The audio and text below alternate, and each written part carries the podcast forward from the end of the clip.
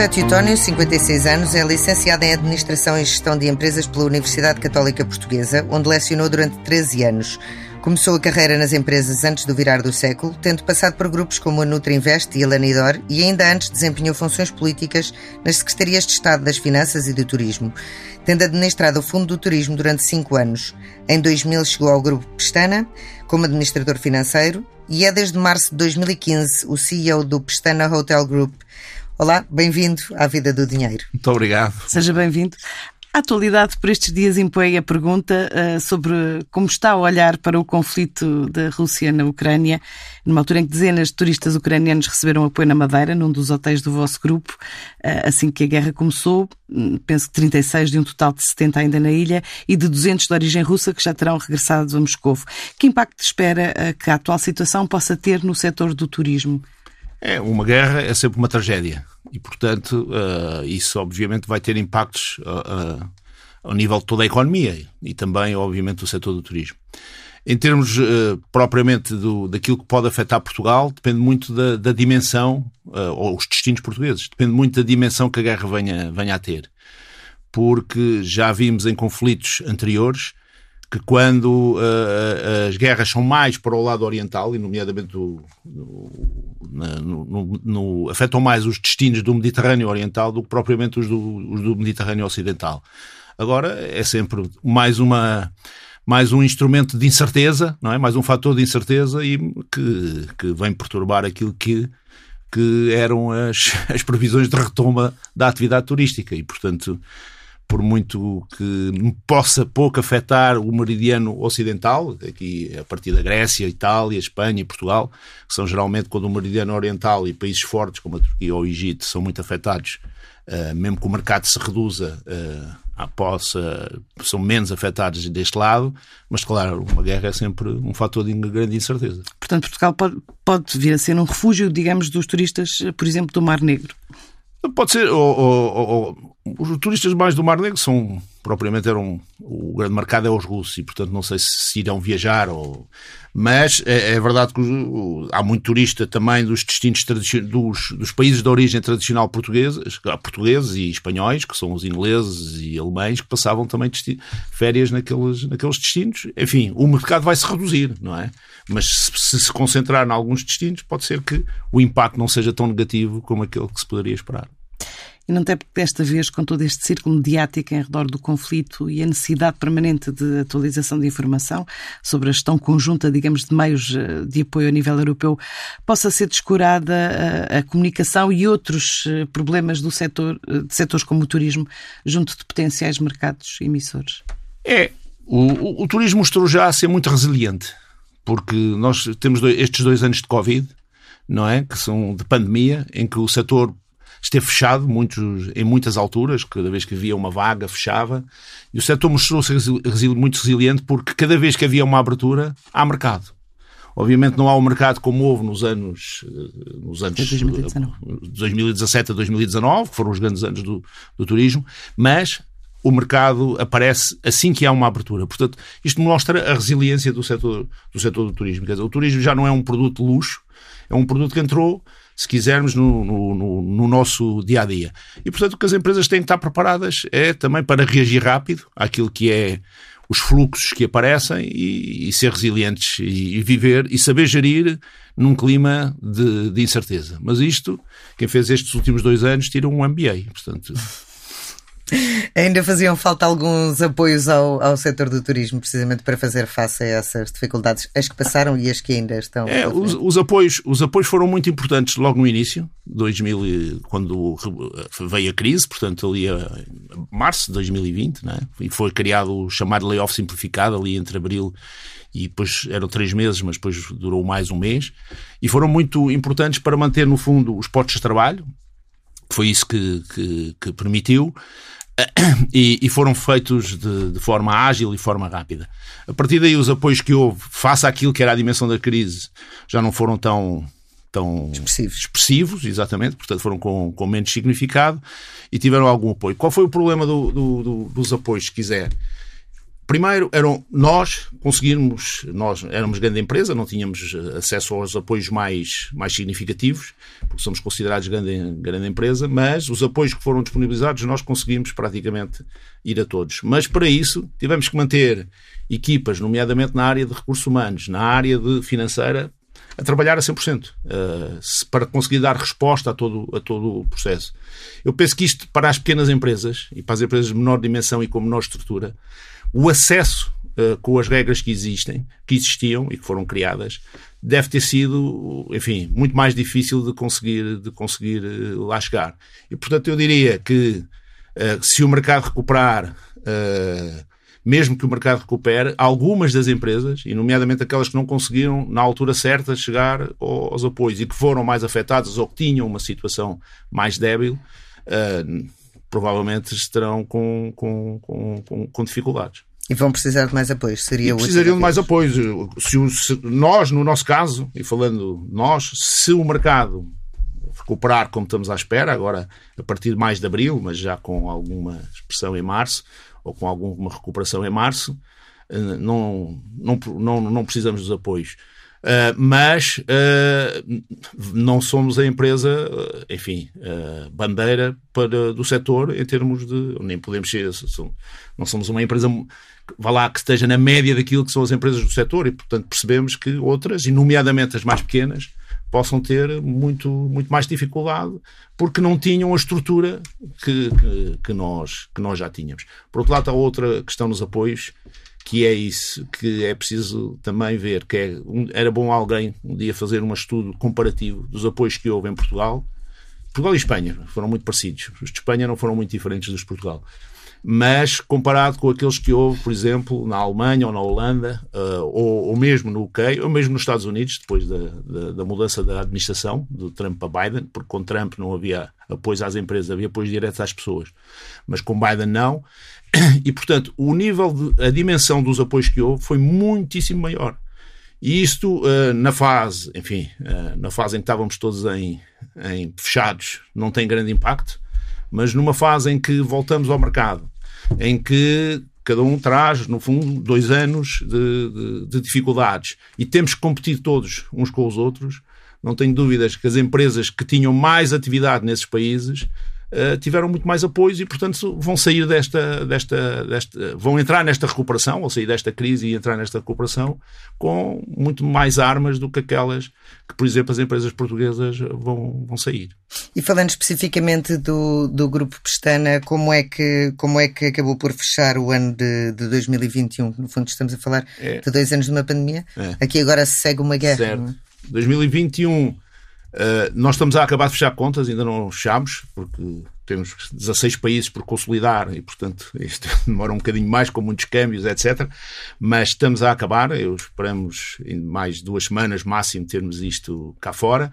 Uh, mas o que esperamos é Obviamente estamos longe do, dos anos dourados, dos anos 17 a 19, ainda, ainda está longe, mas conseguir pelo menos ter um, um, resultado que já não seja negativo, que foi o que tivemos o ano passado. O ano passado foi o primeiro resultado negativo em 40 anos de atividade do grupo.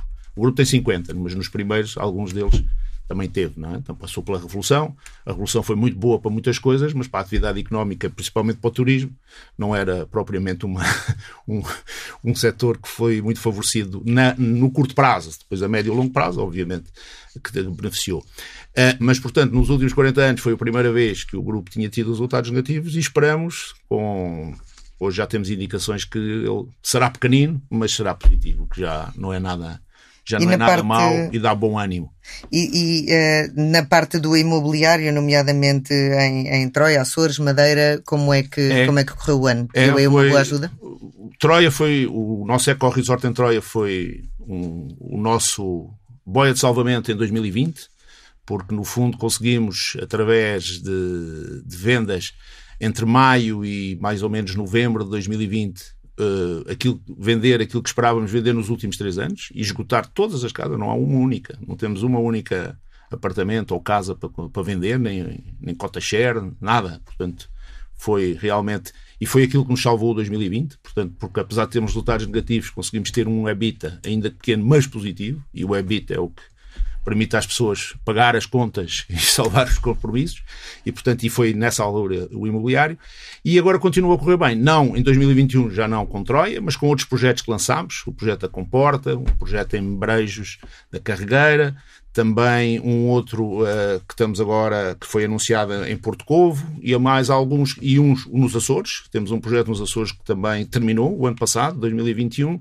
e também um na Madeira, que foi a compra na altura do, do, do aquilo que era o Madeira Palácio e do Madeira Residence, que havia ao lado, e portanto que também comprámos em maio e conseguimos praticamente vender a parte que estava construída, que era o Madeira Residence, até, até dezembro. Portanto, o imobiliário ainda correu melhor do que em 2020, o que ajudou muito nestes, nestes, nestes resultados que conseguimos em 2021 se bem que em 2021 a hotelaria também já tinha sido positiva, pequenina, mas positiva, enquanto em 2020 a hotelaria perdeu dinheiro. Não é? E neste, neste último ano afirmou que tinha um objetivo de duplicar o peso do imobiliário, que era de 10%, até 2023, é. duplicar esse peso nos resultados do grupo. Vê isso bem encaminhado? Vê esse mas, prazo mais, mas, mais próximo? Bem acompanhado. As pessoas que trabalham no, nesta área, que estão mais sobre o.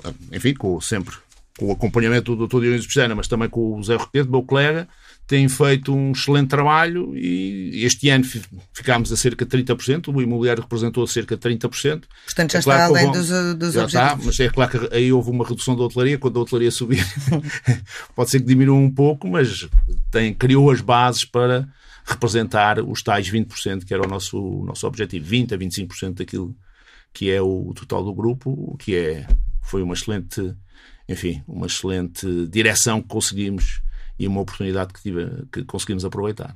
E falou há pouco nesses projetos novos na Comporta, havia também dois projetos previstos para o Algarve no final do ano passado a aguardar aprovação. Essa aprovação já avançou, já estão... Um deles já avançou e já está em construção, uh, que é o, o chamado Valley, que é ali na zona do Carvoeiro, e é um projeto mais pequeno e que estamos a, a, a desenvolver e que já está em cerca de 40% como vendido e, e, enfim, e as casas ainda não estão ainda não estão prontas, mas já está em fase de, de, de, comercialização e andar bem. O grande projeto é um projeto que temos em Ferragaúdo, que ainda não tem a aprovação final, portanto ainda não começou, portanto não, ainda, não, ainda não há nada. E tínhamos também um projeto desde há algum tempo em Silves e que também temos vindo a desenvolver. Holanda no campo de golfe e, portanto, esse tem sido mais lento, mas tem, também tem evoluído. E a nível internacional, eh, já estão presentes em 16 países, com mais de uma centena de hotéis.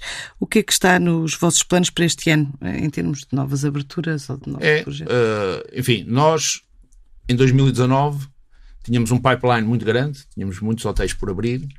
E, e, veio e quando em 2000, no final de 2019, portanto para alguns deles para aberturas de 2020 e 2021. O, não deixámos nenhum projeto cair, não deixámos nenhum projeto cair. Portanto, todos eles uh, terminaram. De todos esses projetos, só falta um abrir, que é o, um, um que temos no, no, no Porto, uh, à margem do, do Douro, que está terminado desde. Está terminado praticamente há um ano e vai abrir uh, provavelmente agora durante entre o final deste mês e o princípio de abril.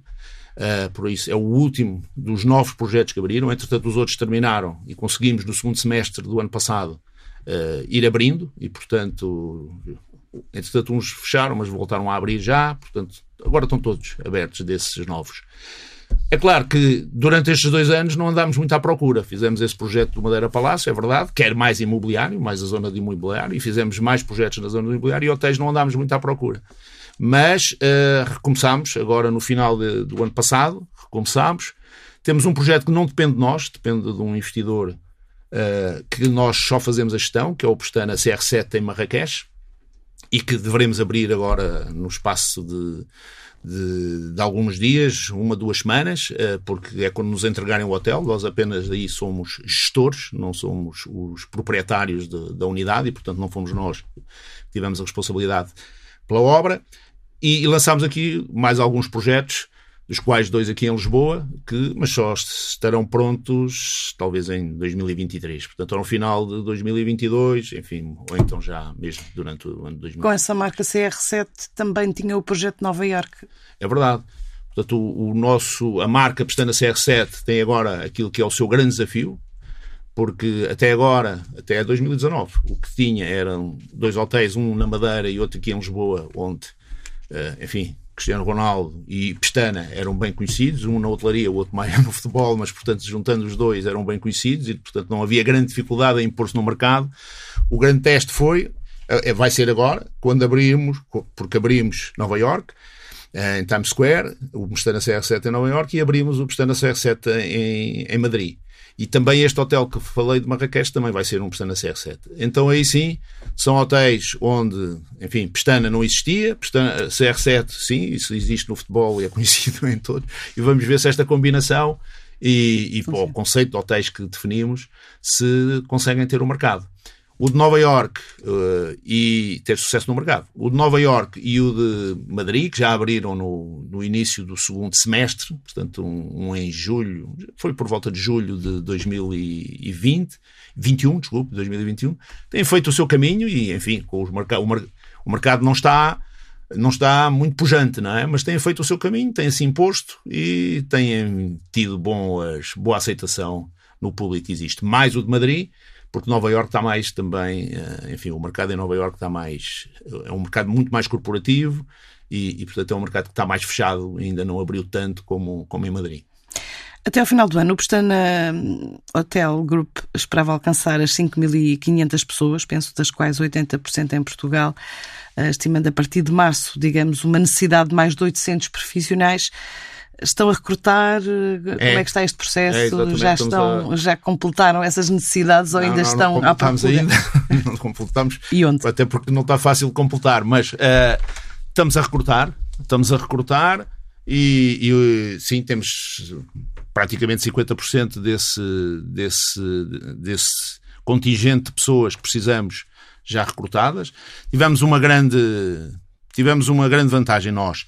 Uh, do, do, das pessoas operacionais, muito poucas pessoas saíram do grupo. Ao contrário do chat na área de serviços partilhados e de algumas áreas que tinham muita procura, nas áreas da, por exemplo, da IT e nas áreas de digital, saíram, saiu muita gente porque o setor deixou de ser muito atrativo. O setor que era o setor da moda, o setor do turismo, deixou de ser um setor atrativo e as pessoas uh, trataram da sua vida uh, arranjando, mudando de setores de atividade. Portanto, não foram para concorrentes nossos, não foram para, para o setor do turismo, nem sequer para a parte internacional do setor do turismo mudaram mesmo de, enfim, de, de ramo, de setor de atividade. Mas nos operacionais não. E nós conseguimos isso uh, porque durante estes dois anos, apesar de toda a pandemia, conseguimos que a par, uh, praticamente ninguém tivesse perda de rendimento porque mesmo na altura dos layoffs nós fazíamos compensação uh, ou no final do ano para que todas as pessoas não tivessem perda de rendimento e, e, as pessoas reconheceram isso. E portanto temos as equipas que tínhamos e o que precisamos agora é o que precisávamos todos os anos quando a atividade turística sobe, que é para a época alta hotéis que nós até temos fechados no inverno e reabrimos agora no verão, que é, por exemplo, no Porto Santo, no Algarve praticamente duplicamos o número de camas, do que aquela que, que estão sempre abertas, e portanto são, é para essas que precisamos das tais 800 pessoas, das quais já temos cerca de 400 e faltam-nos ainda, estamos ainda em processo de recrutamento. Mas fala de que é difícil, que está a ser difícil esse processo.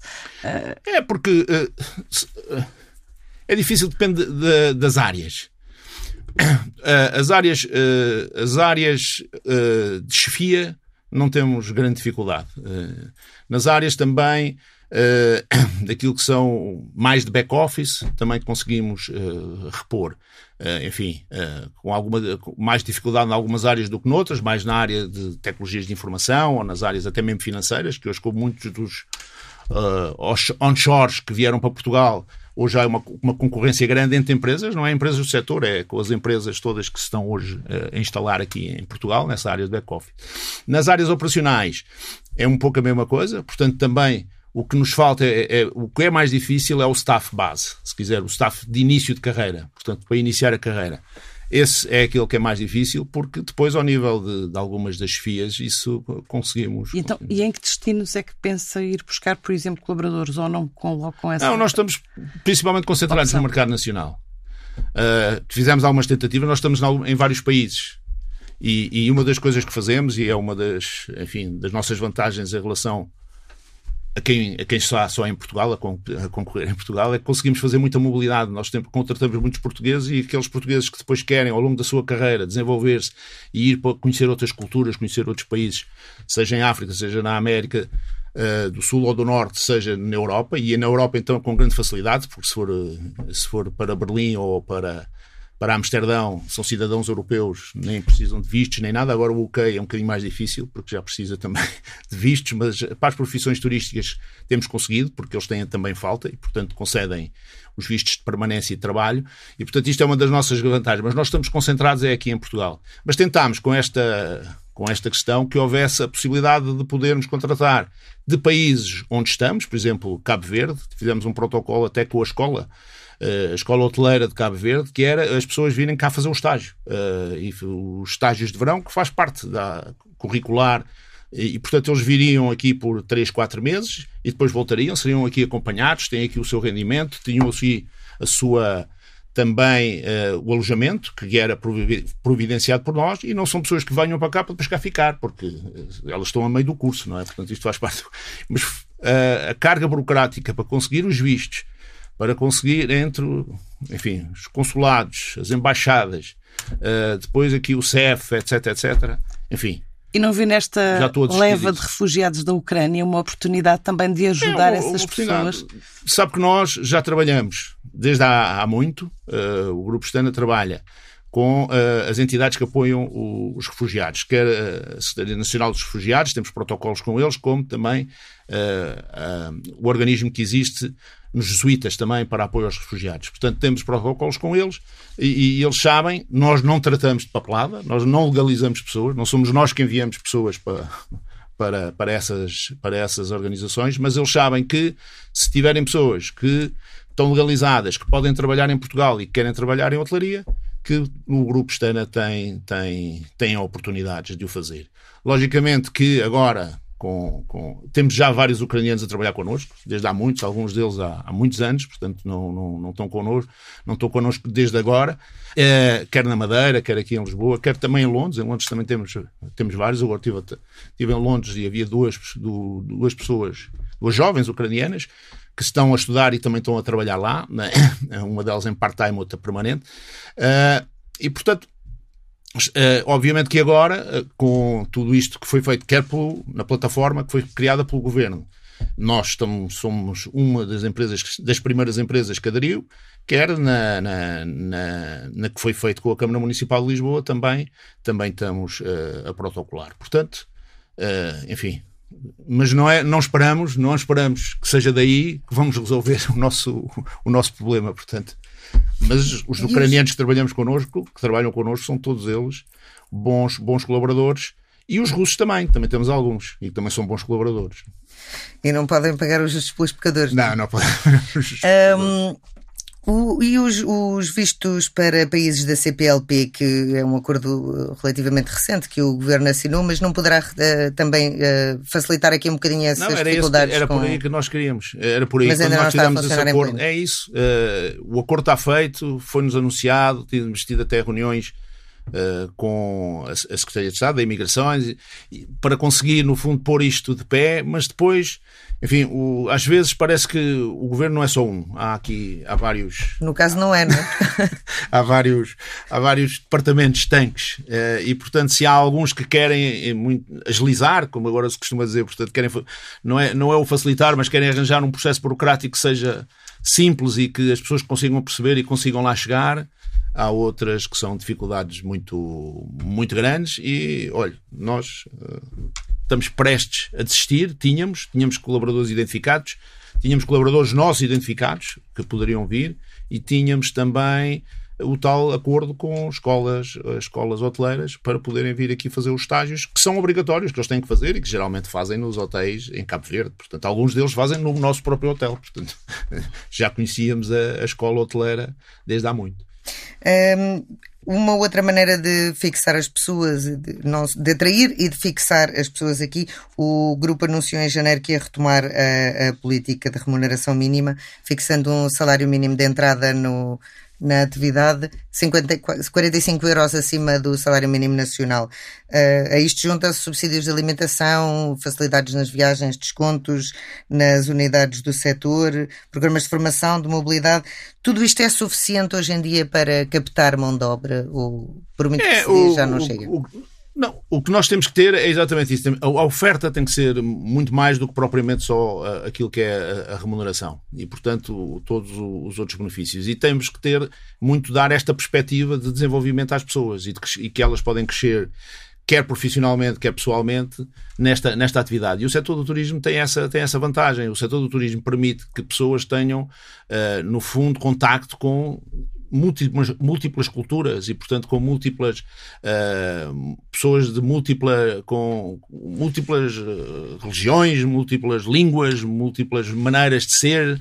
E, portanto, isso pode fazer crescer a, a, as pessoas e, e pode-nos proporcionar o facto de nós termos esta vantagem de poder proporcionar a mobilidade entre países, também elas próprias se desenvolverem e conhecerem mais mundo. E, portanto, é esta oferta toda que nós tentamos, tentamos, tentamos mostrar. A questão da remuneração mínima é verdade, portanto, nós uh, tínhamos isso até 2019, depois em 2020 e 2021 suspendemos, era, estávamos numa, numa, numa estratégia, ou, ou, se quisermos, numa gestão de sobrevivência, era isto que pretendíamos, era passar aqueles dois anos. Uh, suspendemos e, portanto, tivemos também com o salário mínimo. Agora voltámos a implementar, mas quando implementamos a remuneração mínima, Uh, o conjunto de pessoas que é abrangido, uh, por exemplo, dentro do grupo, é, é, inferior, por exemplo, a 3% daquilo que são os trabalhadores. Portanto, já muita gente não está na, na, na, na remuneração mínima, no salário mínimo. Uh, felizmente, não é?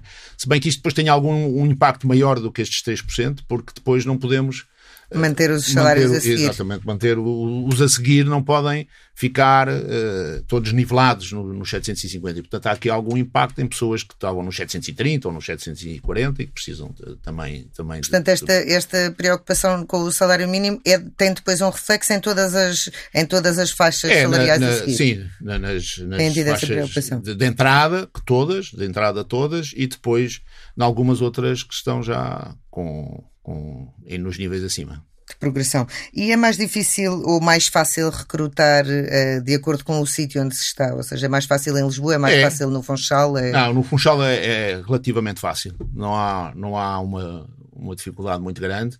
O grupo é bem conhecido enfim, e tem um quadro pessoal muito, muito estabilizado. E às vezes algumas famílias começam e, acabam a trabalhar no grupo Estana, portanto, é, às vezes até em alguns departamentos em alguns departamentos não, mas em alguns hotéis nós vemos o marido, mulher, filhos, uh, enfim, o pai também já lá trabalhou e, portanto, o grupo é aí bem conhecido e tem, tem essa. Portanto, na Madeira é, é, é mais fácil, uh, onde é que é mais difícil? São, por exemplo, no, no Algarve, porque no Algarve de antes havia tradicionalmente, havia tradicionalmente no verão colaboradores de outras regiões, portanto, profissionais de outras regiões que estavam disponíveis para trabalhar no Algarve e que, com o crescimento da atividade turística, por exemplo, que houve no Porto, uh, ou na Zona Norte, e mesmo em algumas zonas centro, em que acabou também a sazonalidade e, portanto, já não há tanta sazonalidade, uh, portanto, hoje esse, esses profissionais são menos. E, e, portanto, nesse sentido, depois é mais difícil arranjar, no fundo, uh, pessoas que estejam sazonais no Algarve. Pronto, aqui em Lisboa há uma concorrência grande, porque a, a hotelaria tem subido muito e, portanto, há uma abertura. Às vezes costumo dizer que andamos todos a roubar uns aos outros, mas, enfim, uh, uh, mas consegue-se também. Uh, enfim, não, não, a questão do, dos sazonais é aquilo que é mais, é mais difícil, das operações sazonais. Há pouco falava da formação e agora queria lhe perguntar qual é o plano traçado a nível da formação, quanto é que estimam investir? Falava-se num ponto 2 milhões de euros e se isso vai implicar o aumento do orçamento da chamada Pestana Academy? É, não, a Pestana Academy foi no fundo algo em que nós eh, temos vindo a trabalhar porque havia muitas ações de formação que eram feitas, mas elas não estavam sistematizadas e não estavam agregadas. E, portanto, a Pestana Academy foi criada há cerca de dois anos uh, e, no fundo, o que foi foi sistematizar as diferentes ações e depois, entretanto, também com esta sistematização percebeu-se as lacunas que havia e, portanto, como é que podíamos também, uh, no fundo, uh, trabalhar para melhorar aquilo que era a oferta de formação que temos aos nossos, aos nossos colaboradores. É verdade que o nosso orçamento da Pestana Academy são tal 1 milhão e 200 mil, é isso que é o valor, mas há muita formação que é feita que não, não é, eh, se quisermos, não é valorizada, não é valorizada não pelo valor que ela tenha eh, para o desenvolvimento das pessoas, mas em termos, eh, em termos, em termos monetários. Há muita formação que é feita pelos chefes em relação àquilo que são as suas segundas, portanto, muita formação on job, se quisermos, que não está nesse 1 milhão e 200 mil, é feita, se quisermos, diariamente muitas destas mobilidades em que se dá a oportunidade das pessoas irem três meses a Amsterdão e trabalharem num ambiente uh, diferente, para pessoas que, por exemplo, que trabalham em resorts, irem ver o que é um hotel de cidade ou vice-versa. Uh, enfim, tudo isso são programas que, enfim, não, não, não se contabilizam em termos, em termos de unidades monetárias, mas que no fundo mostram uh, que o valor da formação, ou a formação que, que, o grupo proporciona aos seus colaboradores, é muito mais do que esse 1 milhão e 200 mil, que já é um valor significativo. Em termos ainda de governance, um, vão manter o modelo híbrido de trabalho, o regresso integral ao trabalho presencial? É, esta a empresa, eu às vezes até me sinto um pouco a gerir duas empresas em termos de, nessa matéria, não é? Porque os nossos profissionais não podem trabalhar não podem trabalhar remoto, não é? Portanto, quem faz recepção, quem faz cozinha, quem faz mesa e bar, os, esses profissionais eh, não têm é o atendimento ao cliente, têm que estar em frente ao cliente e o cliente não vai à casa deles para, para, para, para eles conseguirem lá prestar-lhes o serviço. E, portanto, têm que estar on job a 100%, a 100 do, seu, do seu horário de trabalho. E por isso a empresa tem que perceber isso e tem que encontrar. Mas, por outro lado, tem que também encontrar aqui um equilíbrio para aqueles que trabalham no back-office, aqueles que são shared service. E, portanto, foi isso que encontramos. Encontramos, o que hoje recomendamos é, nas pessoas que estão, em que é possível, nas funções onde é que isso é possível, as pessoas uh, trabalharem 80% do seu tempo no escritório, 20% fora, sendo que há um limite que é os 50-50. Mas há muitos profissionais que preferem trabalhar os 100% dos 5 dias. Mas pronto, uh, mas há alguma flexibilidade, alguma flexibilidade e que depende muito também das funções. Por exemplo, quem trabalha hoje muito em tecnologias de informação, ou quem faz trabalhos que são muito, até alguns deles repetitivos, mas muito só à frente do computador. Provavelmente têm mais produtividade quando estão em casa, Desde logo porque não perdem as horas de deslocação ao trabalho, ter que, enfim, andar nos transportes, voltar novamente para casa, enfim, portanto podem ter aí. Mas por outro lado perdem o contacto com, com a empresa, com aquilo que são os seus colegas, com a aprendizagem que se pode fazer dentro da organização, entre um e outro, e o contacto que é sempre importante, eh, e a criação da, da cultura, da cultura empresarial. Quantas camas é que, é que tem nesta altura o, o grupo? O grupo tem 13, está quase 14 mil. 13 mil. Quantas delas em Portugal? Não, não são camas, isto são quartos, portanto, camas é o dobro, são 26 mil. são à volta de 27 mil as camas. E quantas delas em Portugal? Em Portugal são. Eu até tinha este valor. Em Portugal nós temos são mais ou menos 80% disto. 80%. Uhum. E há, há, novas, novas aberturas em planeamento? Durante estes dois anos de pandemia houve Pronto, essa como... preocupação de olhar para o mercado? É, houve a preocupação de olhar para o mercado e há e mercados identificados e unidades identificadas. Mas o que nós fizemos nestes dois anos foi acabar aquelas que estavam a meio, não deixámos nenhuma, e essas, como lhe disse, já estão todas abertas, exceto uhum. uh, o, o do Douro que vai abrir agora, o prestador que abrirá agora uh, no final deste mês, ao princípio de abril. E em relação a novos, temos este Marrakech, que o investimento não depende de nós, portanto, o que lhe disse, mas vai abrir também no espaço, no tal espaço das duas semanas. E, e depois o que temos, temos uh, alguns projetos que estão neste momento em construção, mas cuja, cuja abertura não se prevê que seja ainda este ano, seja só para, para os próximos anos. Uh, nós já vivíamos aqui um enquadramento de, de inflação de preços de energia a disparar, a crise de mão de obra de que já falámos. Uh, neste momento tudo piorou substancialmente. É. O, o, Grupo Pestana tem uh, projetos na área da sustentabilidade, por exemplo, para conseguir atingir, se não a independência, pelo menos menos dependência energética? É, nós temos feito um trabalho grande a esse nível, um trabalho que já vem. Um investimento que fizemos foi cerca de 7 milhões de euros nos últimos uh, algum deles está em curso, sete anos, para mudar exatamente, no, nos últimos cinco anos, para conseguir mudar exatamente o, a, a, nossa eficiência energética e melhorar. Portanto, alguns dos nossos hotéis eram muito antigos e, portanto, ainda usavam fontes de energia altamente poluidoras e, portanto, tínhamos que mudar. Começámos por esses. Uh, temos vindo a fazer muito fotovoltaico, fotovoltaico, nos hotéis isso se proporciona e a melhorar e, portanto, estamos a medir neste momento aquilo que é a nossa pegada uh, de carbono. Uh, já temos os resultados preliminares e os resultados preliminares apontam para que estejamos cerca de 60% daquilo que é a média do setor e, portanto, abaixo da média do setor. 60% abaixo 60, daquilo não, que é a média. da média. Estamos 40% abaixo. Hum. Portanto, 40% abaixo daquilo que é a média do setor e considerados dentro daquilo que é os parâmetros internacionais como uh, baixo, baixo poluidores. Uh, pronto.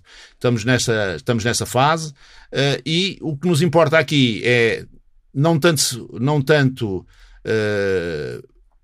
perceber qual é o, o que é que estamos agora, mas sim definir o plano de ação para o futuro. E um esse plano de ação que seja um plano de ação para reduzir aquilo que, que fazemos. Nós tivemos campanhas internas muito muito envolventes de todo, de todo o nosso grupo. Nós, eh, por exemplo, em 2019, em fevereiro de 2019, definimos uma meta que era uh, uma meta que era reduzir o plástico dentro da, o consumo de plástico de, de uma única utilização dentro das nossas unidades e conseguir fazer uma redução para 50% no espaço de 18 meses. E quando medimos, em novembro, portanto, passado, digamos, a fazer 7, 8 meses dessa, dessa decisão, eh, nós tínhamos conseguido já reduzir cerca de 60%. E tínhamos conseguido reduzir isso porque tinha, isto tinha sido um envolvente de toda a organização, todas as pessoas se tinham preocupado e tinham ações e tinham ideias e essas ideias foram implementadas. E, portanto, conseguimos isso ainda por cima com uma grande vantagem, que era quando, obviamente, há, quando substituímos materiais que são em plástico por, eh, por papel, nomeadamente aqueles copos que as pessoas, onde as pessoas bebem água, quando substituímos os sacos, etc. Portanto, há aí custos adicionais porque o papel custa mais do que o plástico. E, estamos em ciclos eh, Mas, de seca. Também está previsto algum projeto de poupança de água ou de reciclagem?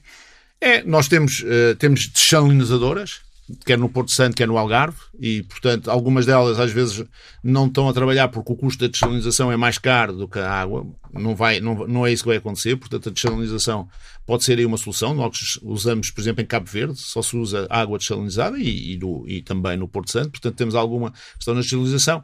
E naquele que é os nossos, nossos negócios no Golfo, o que temos é a utilização de águas residuais. Eh, por último, o que é que, o que, é que espera do, do novo governo que tomará posse no final deste mês? Acredita que esta maioria absoluta poderá facilitar finalmente uh, grandes projetos como o arranque do novo aeroporto, que é uma, uma é. questão antiga? Espero bem que sim.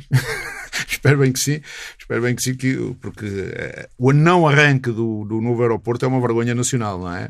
E, portanto, é algo que já vimos, o país já ficou, nomeadamente em Lisboa, já ficou praticamente barrado durante uh, aqueles 3, 4 anos uh, antes da pré-pandemia e se assim que o mercado abrir um pouco voltará a essa situação. E um novo aeroporto nunca se fará, segundo dizem os especialistas, se for no Montijo em menos de 5 anos e se for em Alcochete no menos de 10. Portanto, quanto mais depressa essa decisão for tomada, melhor, melhor será para todas as atividades económicas. Isto não é só para o setor do turismo, é para todas as atividades económicas e realmente não se percebe como é que em termos nacionais e temos, temos estado a adiar esta decisão.